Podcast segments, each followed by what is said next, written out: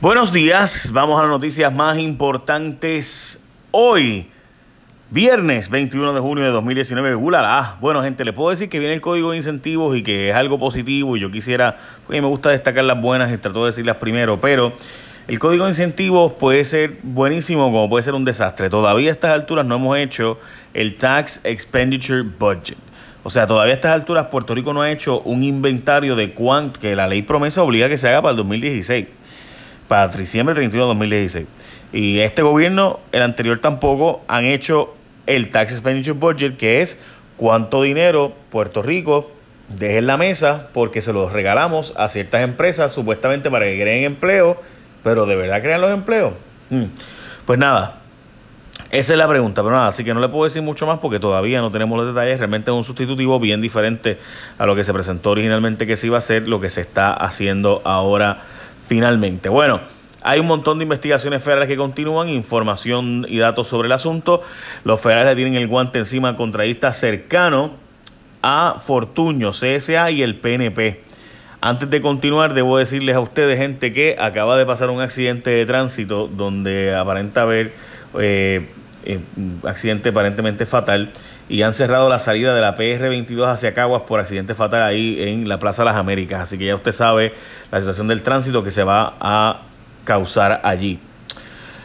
Los federales le tienen el guante encima contra este cercano a Fortuño, como les decía, CSA y el PNP. ¿Qué rayo es o qué es lo que está pasando? Mire, Alberto Velázquez Piñol le ha provisto al servicio del gobierno bajo subcontrataciones por parte de Video Resulta ser que, aparenta ser que este es objeto de investigación eh, y empujaba contratos para CSA, que es la firma donde trabajaba José Ortiz, el director de la Autoridad de Energía Eléctrica, y que fue toda una controversia cuando Julia Keller dijo que hacían un trabajo mediocre y falso y raro y que ella no era la que había autorizado el contrato en educación para que ellos chequearan las escuelas y poder reabrirlas y que ella dijo que habían tardado demasiado por culpa de ellos, bla, bla. Pues esa es la empresa.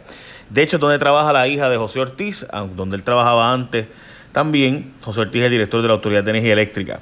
Eh, y tiene gente bien cercana al PNP y al Partido Popular también. Y Velázquez Piñol se hizo bien famoso en el cuatrienio de Fortuño porque viajaba de Nueva York a Puerto Rico y se le pagaban beneficios allá en Nueva York y se le pagaban beneficios en Puerto Rico y, eran compañeros de clases de Fortuño de la infancia, pero no tenía ni bachillerato. Entonces se le pagaba una millonada de dinero al individuo este. Bueno, pues nada, pues la cosa es que Rosselló Aseguró, by the way, que el gobierno colaborará con la investigación y que se investigue a los presuntos que hicieron mal y que le metan las manos y lo metan preso y bla, bla, lo que dicen todos los gobernadores. Me da risa siempre que dicen que están cooperando con la investigación porque gente obvio tienen que cooperar con las investigaciones.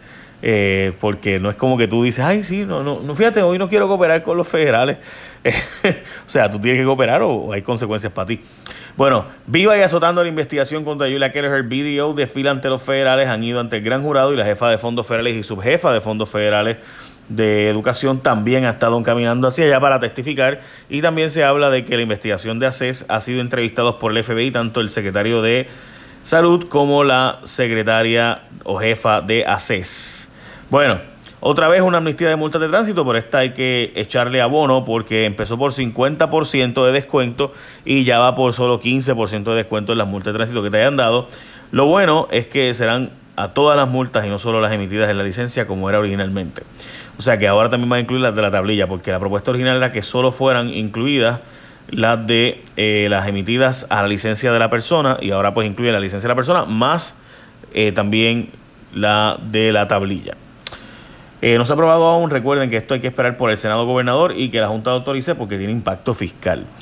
Histórica intervención del Tribunal Supremo de Estados Unidos sobre el caso de Puerto Rico. Mire, el Tribunal Supremo de Estados Unidos puede resolver que eh, de que eh, Estados Unidos puede hacer lo que le dé la gana con Puerto Rico y establecer juntas y administrar esto como le venga en gana porque es un territorio. O puede decir todo lo contrario y puede resolver el tema del estatus. O sea, el Tribunal Supremo puede meterse o no meterse en los temas profundos Típicamente los tribunales tienden a no meterse en los temas profundos. Pero en este caso, ¿cuál es el tema profundo? Pues mire, gente, sencillo, que el gobierno de los Estados Unidos tiene una cláusula a través de la Constitución de los Estados Unidos que dice que al Congreso puede gobernar, o sea, puede dirigir, puede establecer cómo se va a dirigir los territorios. Puerto Rico es un territorio. La cosa es, puede como territorio, ¿verdad? puede hacerse a esta magnitud de que nombre una junta y lo que, y lo que la gente votó y escogió eh, no vale nada. Bueno, pues esa es la pregunta. Y, el Tribunal Supremo pudiera resolver que no puede. Eh, y resolver básicamente con eso el estatus de Puerto Rico, o decir que aquí nunca hubo una soberanía, que no hubo tal cosa como ELA, y que aquí somos un territorio tal cual, y por tanto somos totalmente coloniales con 0% de probabilidad de eh, cambio. Así que veremos. Hasta ahora el tribunal siempre ha resuelto que los casos insulares están vigentes, which means lo que significa que puede gobernarse Puerto Rico como vengan gana por Estados Unidos. Eh, Stephen Muldrow eh, es el nuevo potencial jefe de Fiscalía Federal que viene a sustituir a Rosemary Rodríguez. Tiene aparentemente todas las credenciales, le ha dado todo el mundo dicho que es buenísimo. Obviamente, quién se va a meter con el individuo que va a dirigir Fiscalía Federal después de tanto ruido con casos de corrupción.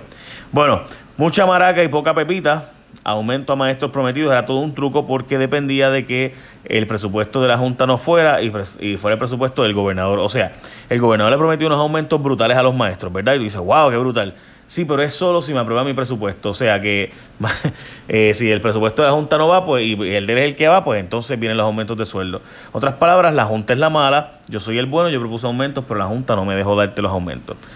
Esa es una. Otra también es que, pues, imagínate tú, mañana el gobernador viene y dice, ah, pues espérate, como esto depende de la Junta y no de mí, ah, pues yo quiero, eh, quiero dos billones para carreteras y poder este, pavimentar las carreteras y quiero cuatro billones para aumentar los sueldos de los maestros y las de secretarias de escuela eh, y en ciencias forenses, o sea, un montón de medidas de, de, de, deseos que realmente no puede cumplir, pero como, ah, pues la Junta no me lo aprobó, así que todo lo que prometí no sirve para nada.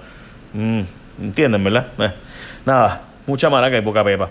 Eh, bailaban con Héctor O'Neill, pero parece que le pisaron el rabo y van para juicio. aparentemente había negociaciones para que Héctor O'Neill se declarara culpable, pero O'Neill no quiere eh, cumplir ni un día de cárcel, así que pues dijeron que van para juicio el 23 de septiembre cuando se iniciará la elección del jurado. Recuerden que son dos mujeres las que están alegando que Héctor O'Neill eh, abusó de ella. Reina la responsabilidad en la Junta que emite licencias a programas de desvío. Dicen los programas de desvío de las eh, personas que cometen actos de violencia doméstica, que los mandan a unas, ¿verdad? unas terapias para salir de, esa agresividad. Pues dicen que la Junta pues no emite los trabajos, que, no, no, que ellos solicitan renovaciones. Todo esto porque cuando se le preguntó recientemente a la Procuradora de la Mujer, dijo que estas empresas que dan estos servicios, ninguna está certificada, solo una de las 26, pero eh, pues aparenta ser que dice, mira, pero es que nosotros vamos y pedimos y la junta que da esa licencia pues no está trabajando. Y Carmen Yulín contestó preguntas ayer a Normando Valentín sobre el asunto de su sexualidad y si quiere una doble ciudadanía y demás. Ella dijo que no tiene un problema con su sexualidad eh, y que al pueblo le toca escoger su futuro del estatus, que aunque ella quiere la libre asociación, le toca al pueblo y ya no imponer, ni el Congreso debe imponer ninguno de las medidas, de las alternativas y que ya creen una doble ciudadanía, la boricua y la de Estados Unidos. Yo diría que esas son las noticias más importantes hoy. Así que echen la bendición, gente. Bye. Feliz fin de semana.